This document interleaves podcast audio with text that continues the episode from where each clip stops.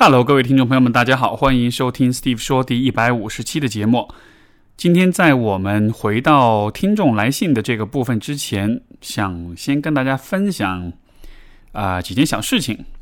第一件事情是我最近在微博上做一些有奖转发，转发的奖品其实都是一些心理学类的图书，像我这一周正在转发的这一本叫做《Grief Works》啊，悲伤的力量，它是讲有关丧失，就是有关这个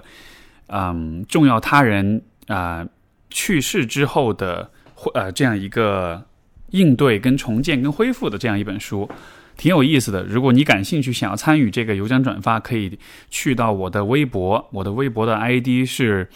历史的史，优秀的秀，英雄的雄，然后 Steve，所以就是史秀雄 Steve。你搜这个名字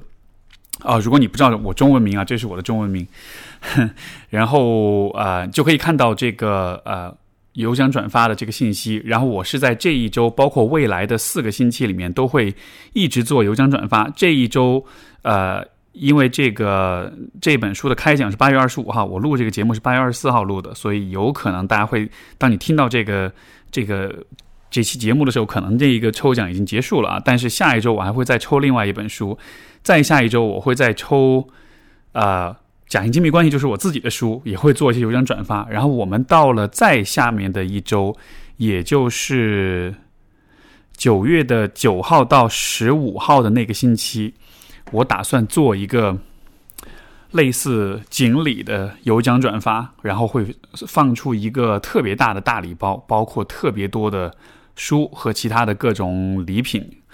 所以大家最近可以持续的关注一下我的微博，每个星期的呃星期一我都会开始新一轮的这个抽奖。所以如果你感兴趣的话，欢迎踊跃的参与。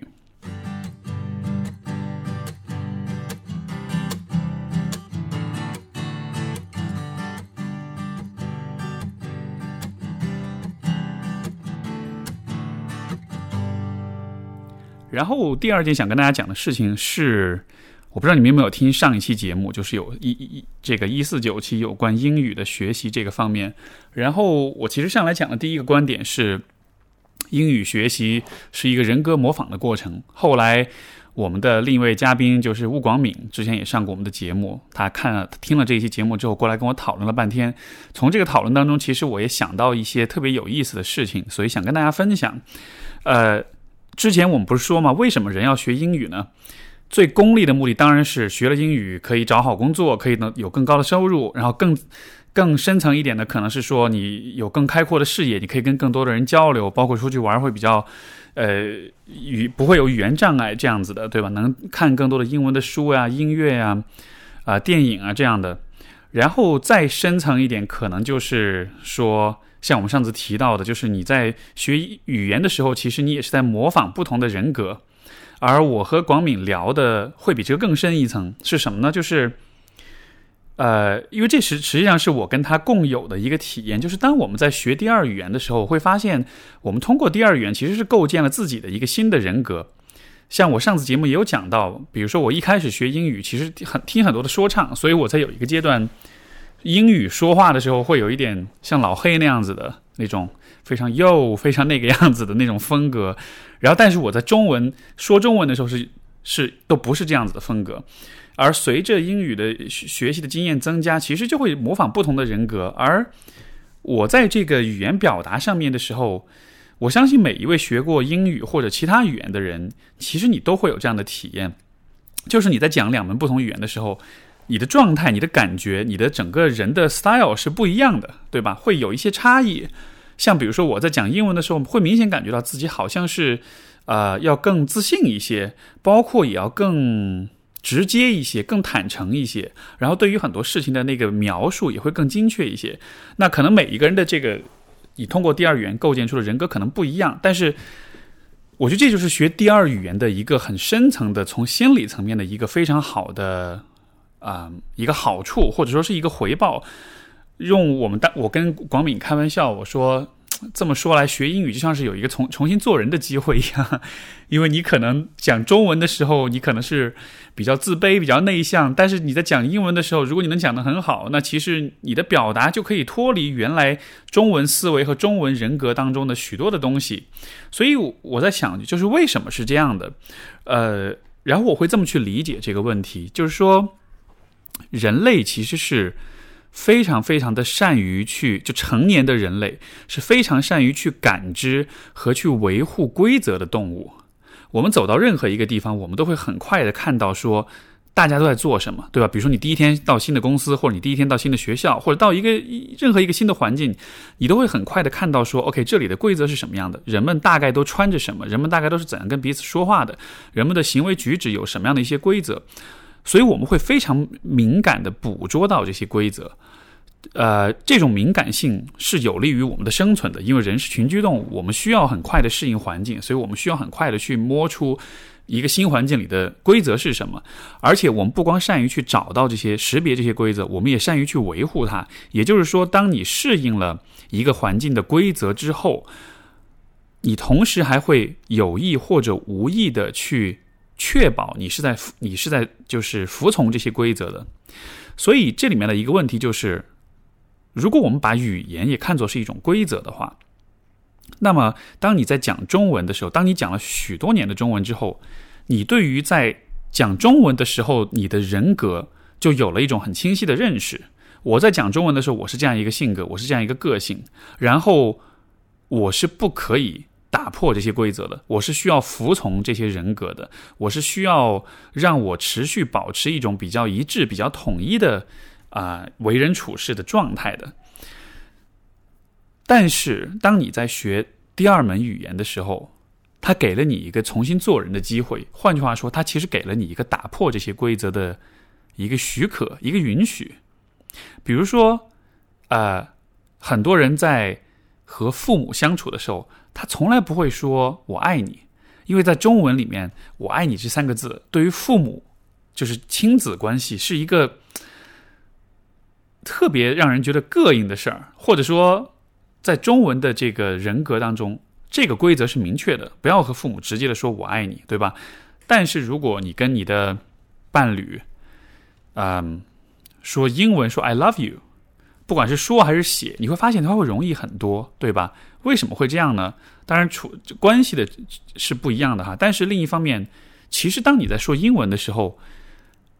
会不会就是那种说我爱你的时候的那种不堪和那种羞愧感，在英文里面会更少一些，对吧？这就是因为两个不同的语言，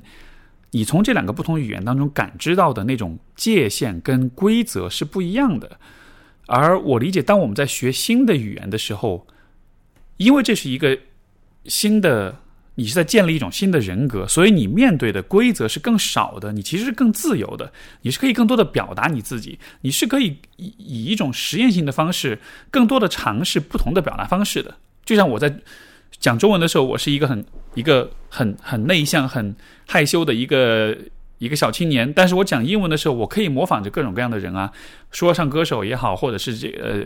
呃政客也好，或者是伟人也好，或者是电视上看到的某个角色，或者是某个明星也好，就像是因为你有这个学习的这个名义，所以你可以借着这个名义去尝试很多不同的角色，而这样子的结果就是你给了自己允许去打破那些你原来的那个中文人格当中的那些规则，你可以。至少在一段时间之内，你可以让自己以一种更自由、更开放的方式表达你自己。那不管是我的经验，还是我跟广敏交流他的经验，我们都会发现说，当我们去了国外留学，然后呃天天讲着英文过日子的时候，就会发现好像有一个另外另外一个新的人格发展起来了。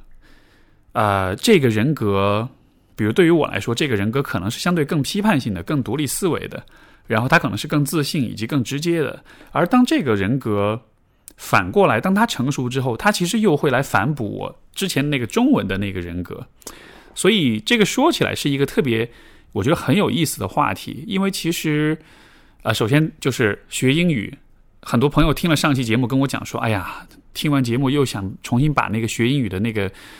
这个事儿给重新捡起来了。我觉得应该，我觉得这是非常好的事情。你真的，如果你想要这么做的话，我非常鼓励你这么做。因为就像我所说的，你可以在现实层面得到好处，更高、更好的工作，更高的收入，这这肯定是百分之百是没，呃呃呃，是会带来的这个好处，现实的好处。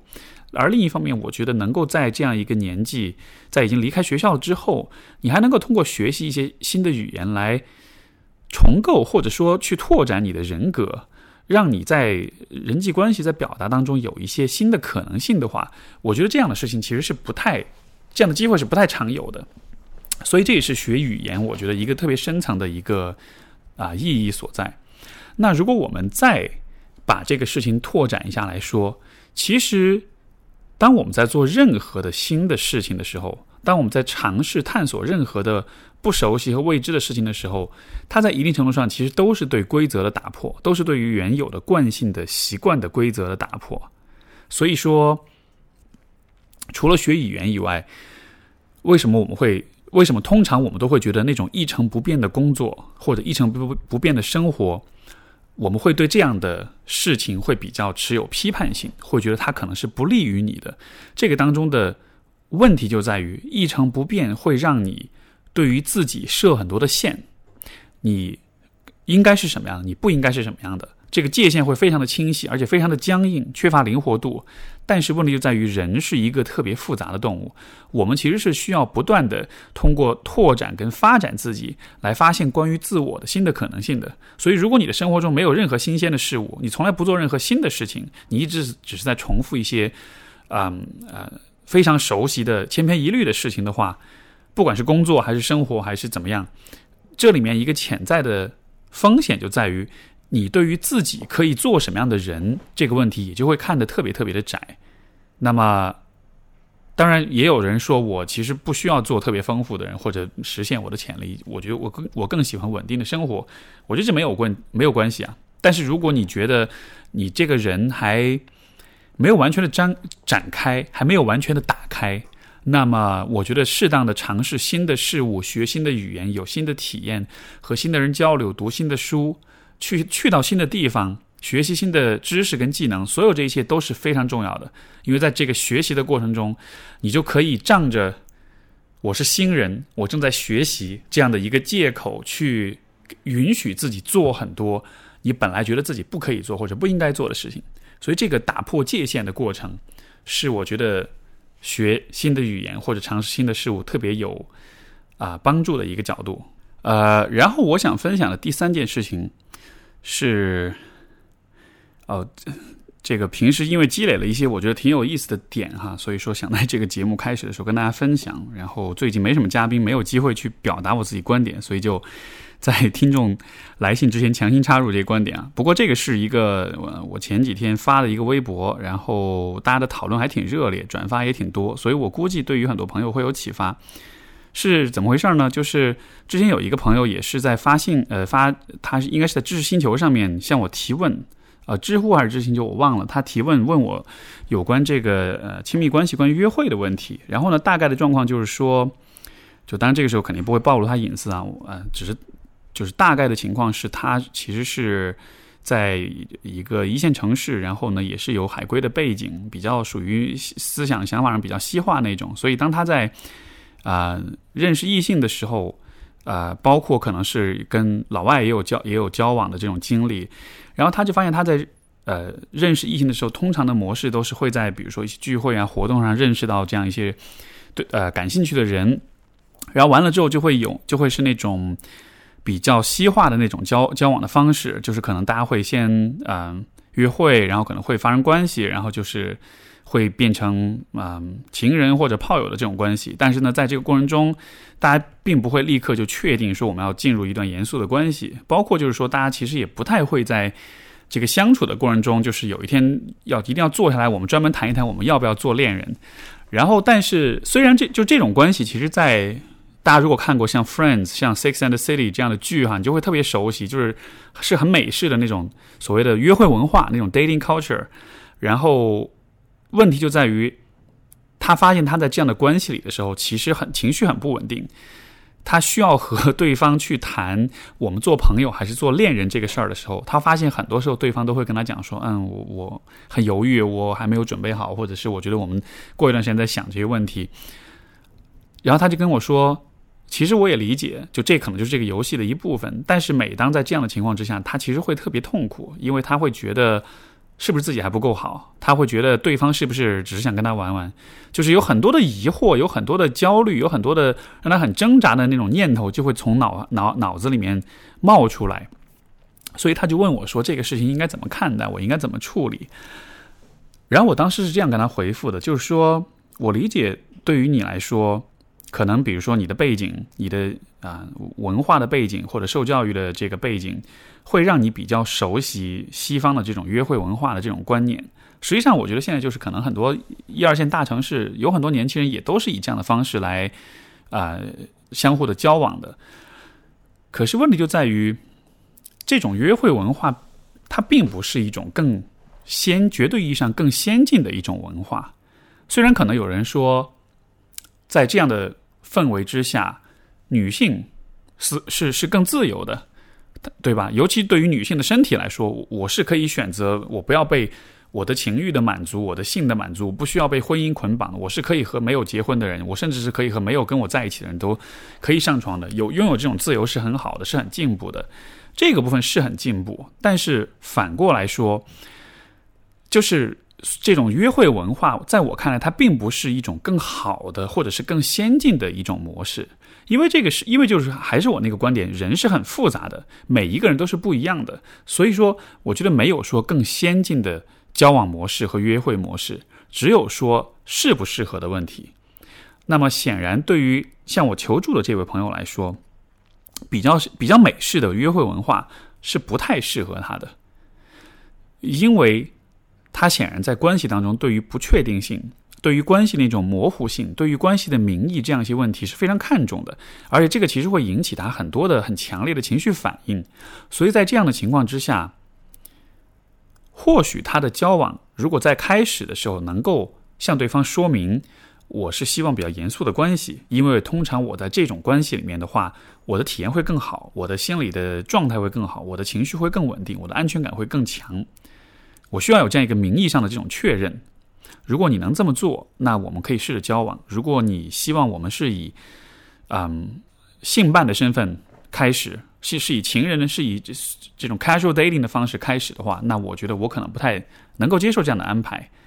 我我我觉得他是应该这样子去和他所有的约会对象去讲的。有人可能会说：“哇，你这样好传统啊，要不要这样？大家可不可以就 relax 一点？可不可以就自由一点？”对于有些人来说，这这也许是自由，这也许是好的，但是对于有些人来说，这可能就是一种很糟糕的选择。所以，所以我觉得，可能现在大家也是啊，看美剧啊，这个呃西方文化的这种输入跟影响，大家对于亲密关系都有一种，我觉得对有些人说，甚至是一种误区，就觉得这种比较 casual 的关系是更好的，是更自由的。但是我从来都没有觉得哪一种模式一定是更好的，因为即使是在西方，其实也有这样的问题，就是。比如说，在美国，其实大家对于 dating culture 的这个，嗯，认同度是更高的，是更普遍的。但是，同时就有另外一部分的，不管是男性还是女性，他们在这种文化氛围之下，其实是很痛苦的，因为他们会很期望比较传统的、比较保守的交往方式，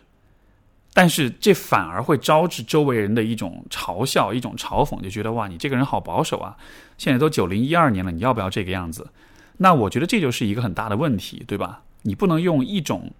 单一的观念把它视为最好，然后把它套用到所有的人身上。所以我觉得，对于我们啊年轻一代来说，对于国内的年轻人来说，也是同样的道理。包括可能有很很多听这个节目的听众，也许是在海外，所以你可能也会受这种 dating culture 的影响。但是我的看法都还是说，你应该看看你的感觉是什么样的，在。Casual dating 里面，或者是在比较保守的这种严肃交往关系里面，你的感觉如何？如果你觉得你你能够接受那种比较自在、比较自由的交往方式的话，那 OK 没问题。但是如果你在这种关系模式之下反复的发现自己反复的啊为这种不安全感所困的话，那么或许你应该承认说，其实我想要的是更谨慎、更保守、更传统的关系模式。承认这一点其实没有任何的不好意思，需要不好意思的地方，这就是你这个人的需要而已。所以说，我是会鼓励这位朋友，也是鼓励就是有类似问题的各位，不需要去想象这个世界上存在一种更为先进、解放、自由的进步的。一种交往模式，最终你还是需要去看你自己需要些什么，你需要跟随自己的感觉去走，用依你的感受来作为最终极的判断方式。所以这就是想跟他分跟大家分享的一些我最近的思考。嗯，接下来让我们听听听众来信吧。我们今天的第一封信来自 Sherry，他说：“嗯，请问一个人突然觉得世界上一切的人事物都不具备吸引力，该怎么办呢？”心里一直有个小角落，敏锐的觉察自己有有这个稍微有点不那么妥当的倾向，所以开始慢慢尝试一些不算新鲜但还不抵触的事情，试图丰富自己、充盈自己，对抗这个略显糟糕的想法情绪。工作除了加班多，完全没有任何毛病，能实现自我价值，工资也 OK，同事关系简单和谐。周末闲暇时候，自娱自乐的弹个琴，开始攒钱准备满天文望远镜上上天台观星，强迫自己挤时间看躺在书单里的书。一大把年纪了才开始看科幻小说，时不时的会跟同学聚会，一起逛各种公园、广场、建筑，人际关系也简单啊，唠叨的父母，谈心的朋友。做事也特别随心所欲，任何原则都是自己开心就好，有自己的人生节奏轨道，不轻易受外界影响。自我审视一下自己的生活，发现没有任何问题，有问题的只是我，我不开心而已，甚至找不到不开心的原因。只要按捺住内心的那个想法，一切都是好好的。我也一直这么控制自己的那个想法。我期待某一天我就能想明白，生活一切都是有意义，他们都。不是可有可无的，他们共同构成我生命的轨迹。可是我现在向您咨询，必须坦白自己当前内心的想法。我觉得我的生命没有什么意义，身边的一切都没有意义，无意义感充斥着每一个角落。我其实觉得你说的这种无意义感，我会把它翻译一下，换一个方式来理解。我觉得那种无意义感，首先这个感觉其实我能非常有共鸣，也还蛮熟悉的。而当我在有这种感觉的时候，然后我在反思我自己的生活的时候，我会发现，通常这种感觉出现都是在你的生活比较风平浪静、比较一帆风顺，然后事情都比较进展 OK，没有什么太大问题的时候。呃，而你想想看，就是人在什么样的状态或者情况之下，可以保持长久的、持续的平平安安、顺顺利利呢？那自然是。你会把自己所做的事情局限在那些你熟悉的、你能够掌握的，然后你能够有信心处理好的事情当中。换句话说，就是只要你一直活在舒适圈里的话，你就会一直是这样一个状态。舒适圈里的生活就是这样的：一方面，嗯，一切都很顺利，都在掌控之下，然后没有什么大的烦恼跟问题；可是另一方面，你就会有那样一种心里的那种有点焦虑、有点不安、有点空虚的那种感觉。但是我不觉得这个感觉是跟有没有意义有关系。当有这种感觉的时候，我会把它理解为是我的内心在提示着我，其实现在，当你在过这个舒适圈之内的生活的时候，你同时就是在放弃着一些舒适圈之外你本来可以得到的、本来属于你的一些东西。所以说，那种其实不是无意义感，它是一种丧失感，是一种当我失去了自己某些本来属于我自己的东西的时候那样一种感觉。所以，如果你认真的去体验。这个感觉，你会发现，这种无意义感背后，它其实带着一点点的内疚。这种内疚是来自什么呢？就是来自那种说，我亲手放弃了这些东西，我亲手扔掉了这些东西。所以，当你有这样的感觉的时候，我会鼓励你去有意识的让自己的生活变得更难一点。当然，不是说你需要去做一些自我毁灭的事情，需要做一些对自己不利或者不健康的事情。我的意思是。在你的生活中有没有什么事情是需要你很努力才能做到的？当然，如果你真的很厉害，你的工作、你的生活、人际关系确实都能处理很好，那恭喜你。但是，就算是这样的话，你还是可以找到一些有点难度的事情来给自己做，而且是那种需要你认真努力的尝试，而且你还会失败的那种事情。因为我一直都觉得，就是更困难的事情会教会你一些容易的事情教不会你的东西，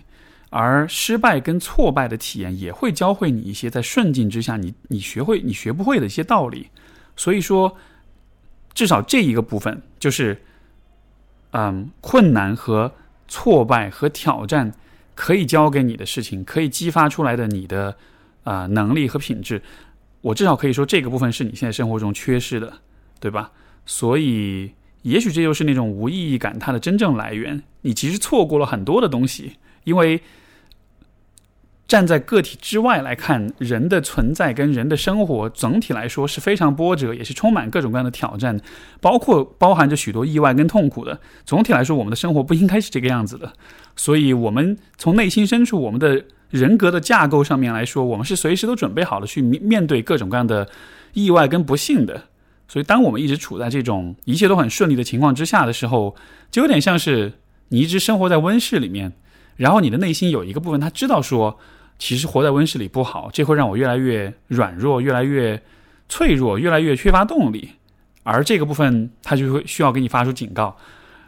用那种像是无意义感的那种感觉。去推动你，去让你不再留恋当前的这一切，去把你推向舒适圈之外的地方，让你做一些冒险跟尝试。所以，我觉得其实应该感谢这种感觉的存在。如果没有这种感觉的话，人生其实真的就变得没有意义了，对吧？因为你就生活在一个很舒服、很舒适、你很熟悉的呃一个环境当中，做着一些看似有意思的事情，但是。长远来说，这对你这个人的成长跟发展，它的确是会让你失去一些机会，失去一些，嗯，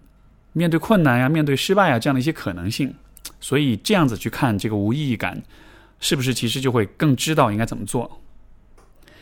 我们的下一封信来自一位叫心仪的朋友，他说：“啊，Hi Steve，谢谢你这档节目给我带来很多不同的视角。然后呢，如题啊。”邮件的主题是第三者插足，作为女儿，我如何放下？如题，今天来信是因为我准备去见一下我爸现在的老婆，当年的小三。我想要有一个完结，但是我不知道我自己想要什么。想象见他，我还是充满了仇恨，但我怕即使我把愤怒发泄了出来，还是没有办法走出来。我今年已经二十六岁了，父亲是在我十六岁时离婚的，而我十二岁就知道了他的存在。故事很老套，我想。我想过先做他朋友，再我想过先做他朋友，再让他们分开。母亲也尝试了很多办办法挽回，最终他们还是离婚了。我爸再婚，生了个儿子。我跟了我妈，然后我啊，然后我妈，我现在意识到，呃，就陷入了。然后我妈，我现在意识到，哦，就是然后我意识到，我妈现在陷入了抑郁，一直要找医生治她身上的。痛治到现在还是没有治好，我这半年多在看心理医生，他和我说可以去见一面了却心结。啊，他说我看到，他说我看到他应该就知道我想要什么了。但万一不知道呢？已经十四年了，我想放下了。你可以帮帮我吗？另外，如果你知道有什么组织是帮助当年我这样的孩子的，请一定告诉我。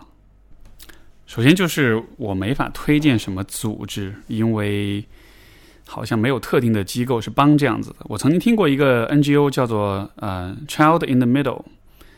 应该是美国的一个公益机构啊，它就是帮助正在经历离婚的家庭当中的孩子们做给给这种孩子做情感和心理上面的这种支持的。但是我猜可能国内还没有这样的机构吧。其实如果有机会的话，建立这样的机构是蛮好的，因为离婚确实对于孩子来说是会有很多的影响。那回到这封信里面，我其实特别特别想要分享的一个角度，啊，你有两次提到，啊，就是说你的这个心仪的其实核心问题就是不知道自己想要什么。我觉得这是非常非常有意思的地方。我会如果心仪在听这个问题的话，或者其他的听众有类似的感受、类似的情况的话，我其实想问问看你，当你说我不知道自己想要什么的时候。你或许可以琢磨一下那个感觉，然后你很诚实的回答你自己，或者回答我，有没有可能这种不知道自己想要什么背后的那个真实想法是，我其实什么都不想要，我没有什么想要的东西，甚至说这事情跟我的关系都没有那么的大。我为什么会做这样的推测呢？是因为在许多这样的首先这个故事确实老套啊，就是许多的家庭当中其实都是这样，父亲、母亲、孩子三个人，然后三个人的话，自然就会有分边站队，对吧？就是孩子一般都是需要站队的。父亲、母亲出了这个出轨、离婚这样的事情的时候，孩子通常都会站队，而在你的故事里，你站的是妈妈的这一边，而。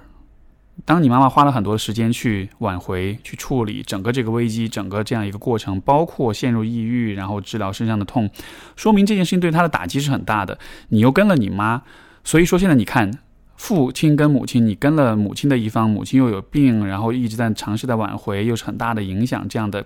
作为你孩子的这个角色的话，我理解你的，一就算你没有意识到，但是你本能的选择一定是。站在妈妈这边去扮演一个支持她、陪同她，包括为她维权、为她嗯摇旗呐喊的这么一个角色。孩子很多时候都会去做母亲的保护者的这个角色。我自己也做过这样的事情，我也很多年都在做我母亲的保护者。这样子的角色，这其实从家庭治疗的角度来看啊，就是这样的一个角色的扮演，你可以理解为就是有的时候他会成为这个角色会替代你自己的自我，他会变成。一个揭不下来的面具，你的情感、你的想法、你的行为跟选择，很多时候都会脱离，就是你自己的真正的那个需求跟真正的那个部分。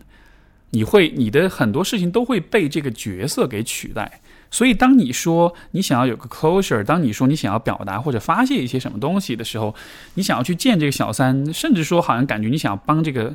有点像是替你妈复仇的样子。当你有这样的愿望跟想法的时候，你觉得到底是因为你作为女儿，或者说你的女儿的那个部分想要这么做，还是你作为一个人的部分想要这么做？因为我理解你是一个当事人，所以你其实很难很难站，就是跳出来看这个问题。但现在我需要你做的，我鼓励你做的，就是跳出来看这个问题。站在女儿的角度，你最爱的是你妈妈，她受了伤害，她常年的受到了影响，也抑郁。然后你的家庭也破碎了，所以你真的很想要复仇，你真的很想要去讨回公道，对吧？可是，如果你不从你自己的角度来看呢？如果你是从一个鹰眼视角，如果你是从一个从上到下一个上帝视角来看整个情况呢？一个一个男人和一个女人离了婚，他们离婚可能是有他们的原因，他们的关系可能有他们的问题，然后他们现在 move on 了，然后他们试图以自己认为对的方式去构建接下来的生活。对于你父亲来说，他构建。的生活就是再结婚再生孩子。对于母亲，她有她的选择。而你在他们两个的这个 drama 当中，就很坦诚的讲，这一切跟你有那么大的关系吗？作为女儿，肯定有很大的关系。但是你觉得作为一个人，这些事件和你的关系有那么的大吗？嗯，我的感觉是。当有一天我意识到我对我父亲的很多敌意，其实是因为我想保护我母亲的时候，我就会发现这种敌意其实和我内心的感受并不是太一样。这个以前我在节目里也分享过啊，我以前对我父亲有很多的敌意，然后这种敌意强到他会让我脱离现实，这种敌意会强到让我在很多年里面都觉得我父亲是个很糟糕的人，是一个没有什么值得我尊敬和认可的一个人。但是，就经过不断的努力，经过许多的反思跟内省，慢慢的，我就会发现，这种敌意的产生，可能不是因为父亲那么值得我恨，而是因为我真的很爱我母亲，我很想要保护她。这个就像是你任何一个人都是这样，对吧？你有一个很爱的人，当他你看到他受伤的时候，然后你自然就会想要很努力的去保护他，想要付出倾尽一切的去保护他。而在这样的情况之下，那个伤害他的人，自然就会。你自然就会向他投射许多的愤怒、跟不满、跟攻击性在里边。所以，当我有一天把我对母亲的爱和我对父亲的恨这样一个关系理清楚了之后，我觉得特别有意思的一个变化就是，我会开始发现我父亲没有那么糟。我把我开始把他当人看了，我会发现他其实身上有些蛮有意思的点的，包括到了后来。大家也听过哈《老八十问》这样的节目，我跟他的关系，然后你就会发现，现在我跟他的关系还蛮正常的。为什么呢？因为现在我把他当人看了，我能看到这个人身上有一些让我讨厌和不喜欢的部分，但也有一些部分是让我觉得很认可、很尊重的。嗯，而要能够做到这一点，一个很重要的前提就是，你需要把你在家庭里扮演的那个孩子的角色和你这个人、你的自我做一个区分。你做了太长时间的女儿了。你花了太多的时间精力去试图保护挽救、拯救你的母亲了。但是事实就是，你没法拯救她，只有她自己能拯救她自己。然后，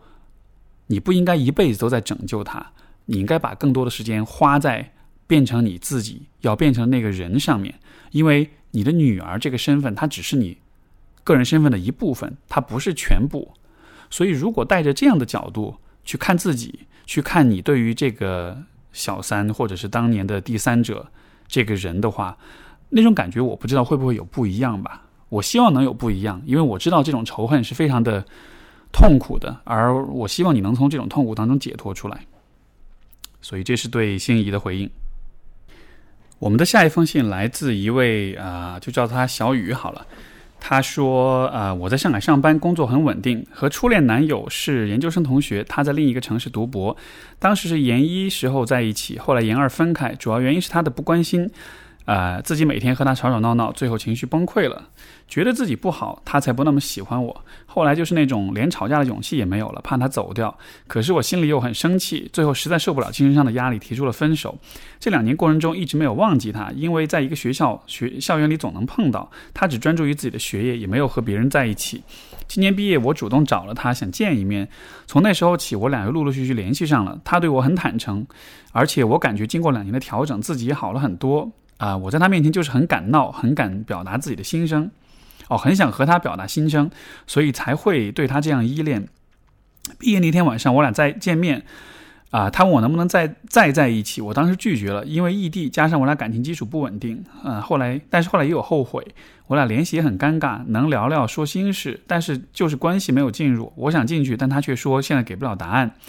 尤其我在上海。呃，这样的被吊着，心里很难受。有天和他说了我的想法，我不喜欢这样，很难受。以后他也再也没来找过我，我顿时觉得轻松了很多。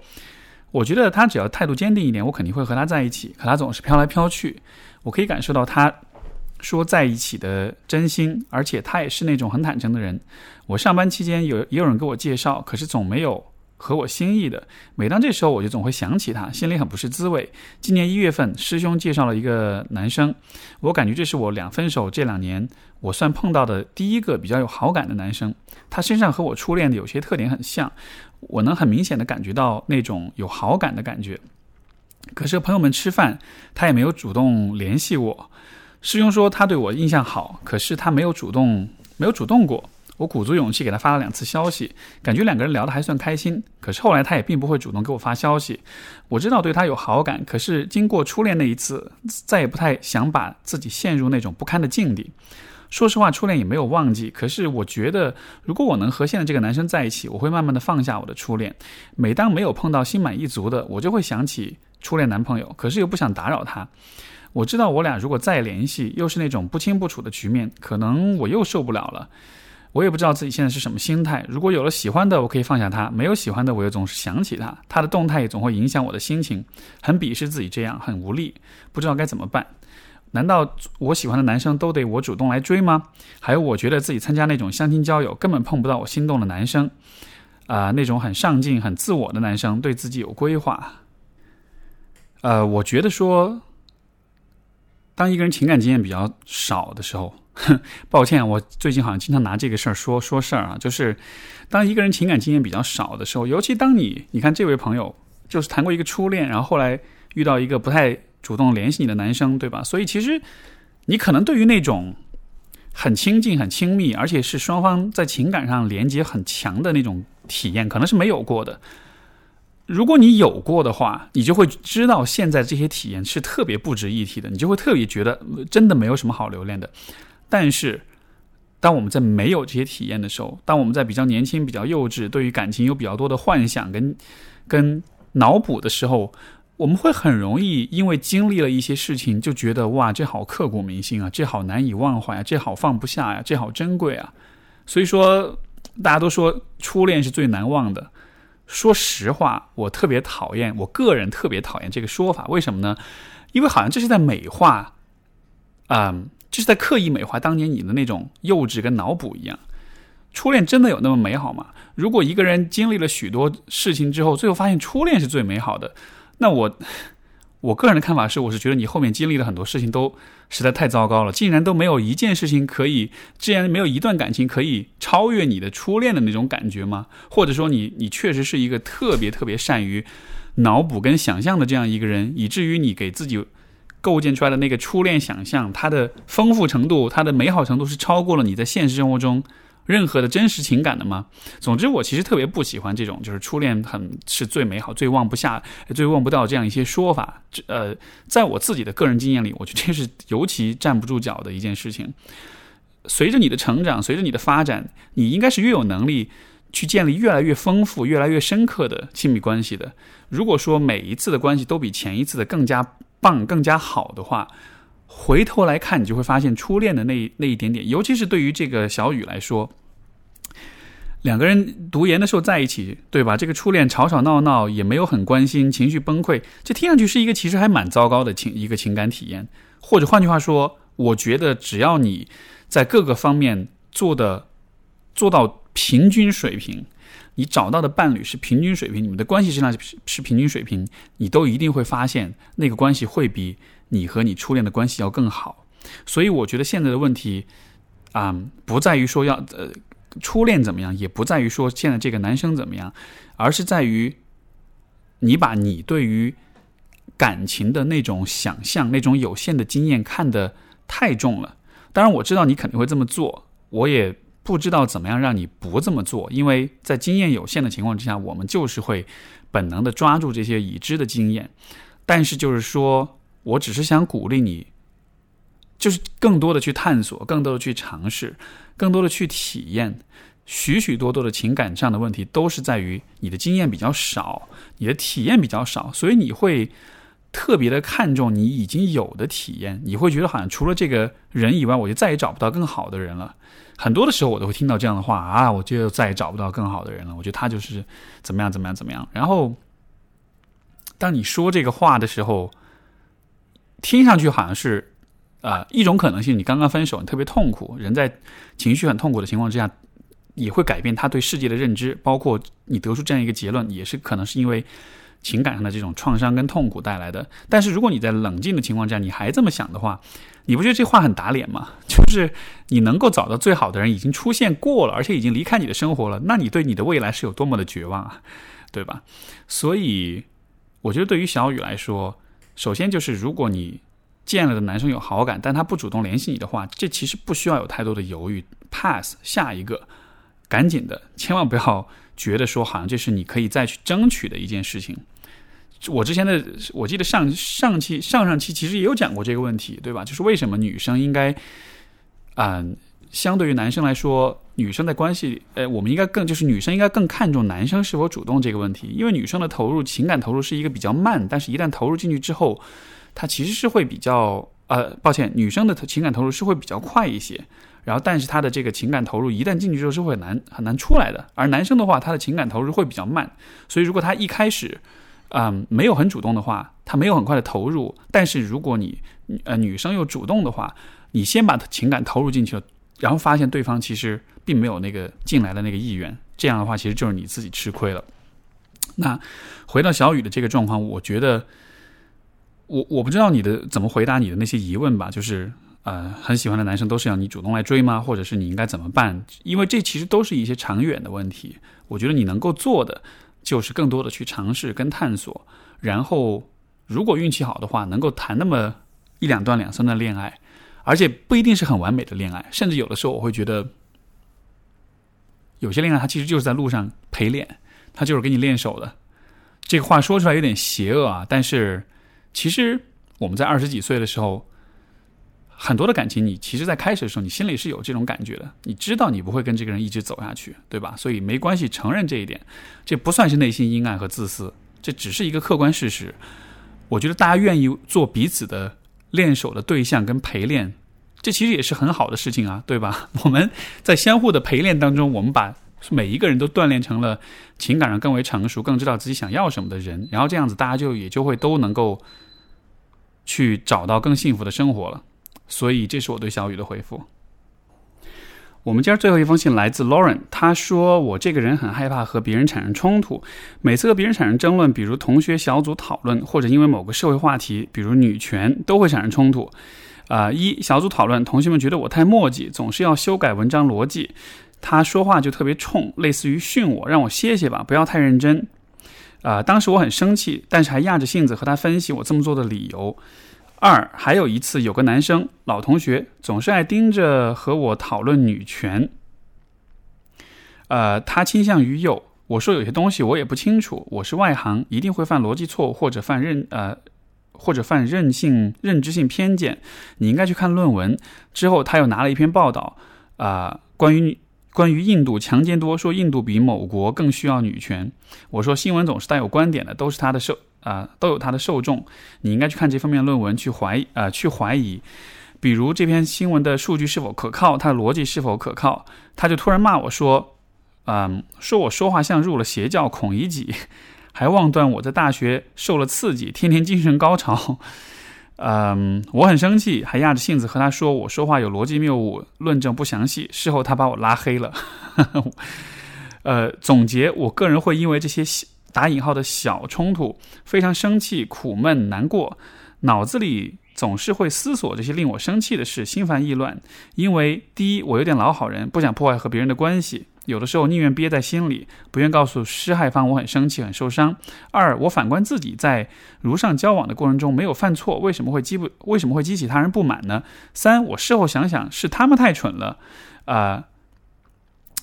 呃有点自傲，我内心有点看不起他们。四，我这个人朋友挺少的，啊，总是感到孤独。好不容易有人和我说话，我很开心，所以少了一个熟人，似乎孤独感就增加了一点。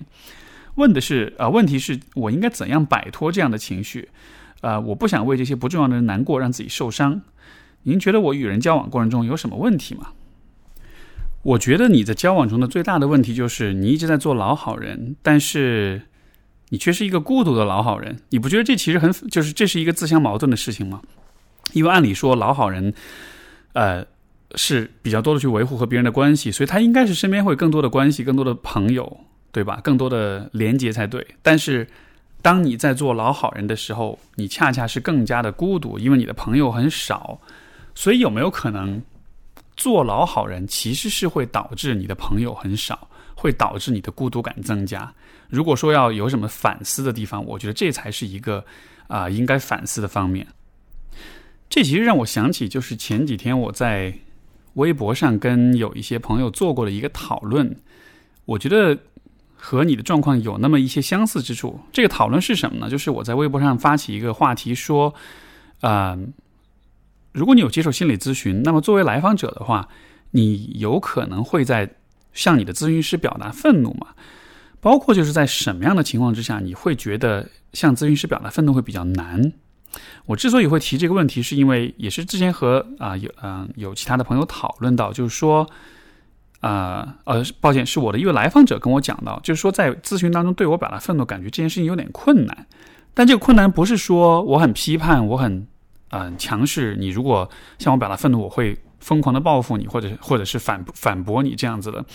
而是在于他觉得说我在咨询里面太 nice 了，然后太太友善了，好像一切东西都是接纳的，一切东西都是啊能够接受的，就好像包容度特别高。所以，我们这个讨论当中，其实就有不少的网友有评论，然后他们的评论、他们的回应，其实也呃和我的对这个问题的看法是一致的。就是说，当我是当咨询师是一个。脾气很好，很耐心，然后能包容接纳一切的人的时候，这个咨询师在咨询关系里就会显得特别完美。这种完美就会让来访者觉得自己很有压力啊！你看对方这么完美，他这么能够接容、呃接纳、包容一切，我我我怎么好意思向他生气呢？我怎么好意思把我的那些脆弱的、不堪的、自私的、阴暗的小想法都拿出来表达呢？所以就是说。也许对于 Lauren 来说，当你去做老好人的时候，当你试图去做那个对的人，那个有逻辑的人，那个理性的、从不发火、总是去憋着心里的不满、总是尽可能的友善对对方的那个人的时候，也许当你这样子对别人的时候，可能别人会觉得这也是一种无形的压力，因为就会觉得说哇。你好理性，你好冷静，你一切都是对的。我在你面前，我就像，我就像，我就像是一个不讲理的、很冲动的大傻逼一样，对吧？当然，我不能说所有人都是有这样的感受，但是我觉得我们刚才所讲到的那个做老好人和朋友少这个当中，为什么会有这样的一个，嗯，也不能说因果关系，我没法证明这是因果关系，但我只是觉得这两件事情同时存在，挺有意思的。所以，当你的朋友少的时候，也许。也和我刚才讲的这一点有关系，就是你对人的那种方式，虽然会减少冲突，但它不一定能让人觉得很容易亲近或者很愿意亲近，因为很有可能别人在和你相处的时候，会觉得你是在努力的试图做一个完美的一个完人的样子，但是这对于大多数人来说，尤其对于想要交朋友、想要以一个很自在、很随意的方式交朋友的人来说，可能是有压力的吧。如果我们看不到别人身上的缺点的话，这其实会威胁到我们自己，因为它会映衬出我们自己满身都是窟窿。如果别人是不完美的，是有缺点的，我们看到了别人的不堪的、脆弱的这样一个部分的话，可能反过来我们自己也会更更接受自己一点，也会觉得啊，其实大家都一样。所以，也许是因为这样的原因，所以好闺蜜们在一块儿才要，就是这个有一个说法是怎么说来着？就是。两个人，两个女生之间，如果从来没有一起骂过渣男前男友，或者没有陪过彼此，在分手之后陪着彼此哭过的话，都不算是好真的闺蜜，对吧？因为我们见了彼此最不堪的那一面之后，我们才真正能够信任彼此，我们才知道，相当于就是交了个底。我是这样的人，你是那样的人。那如果你一直是老好人，其实也就意味着你从来不向别人展现那一些不满呀、负面的呀。自私的呀，或者是阴暗的呀，或者是各种各样的那些小缺陷，或者是小角落吧，啊，我觉得这会给人带来距离感，从而你的朋友也就会不多。而当你的朋友不多的时候，你也就自然会觉得，我希望我能够留住每一个愿意和我说话的人。而当你这么做的时候，你可能就会进一步的做老好人，然后你在与人交往的过程中的那种不坦诚和那种。自我的隐藏和那种自我的掩饰就会更强，而当你这么做的时候，有一些，我是觉得人就是在人群当中有一些人是像你提到了你的这个老同学啊，喜欢跟你讲这样一些其实很可笑的一些事情，说你是邪教什么的，就有些人其实是喜欢你这类的人的，因为你显得好欺负，他们可以在你身上发泄，他们可以。在你身上刷存在感，那如果你不断的逼自己往那个老好人的那个道路上走，越来越像一个老好人的话，你更多的就会吸引这样子的人，而不是去获得那些愿意去看见你、愿意去了解你的那些真正的朋友吧。所以，这是一些思路供你参考，希望能够有所帮助。然后，这也是我们今天的节目的全部内容。感谢各位的收听，也感谢各位听众的来信，我们就下期节目再见啦，拜拜。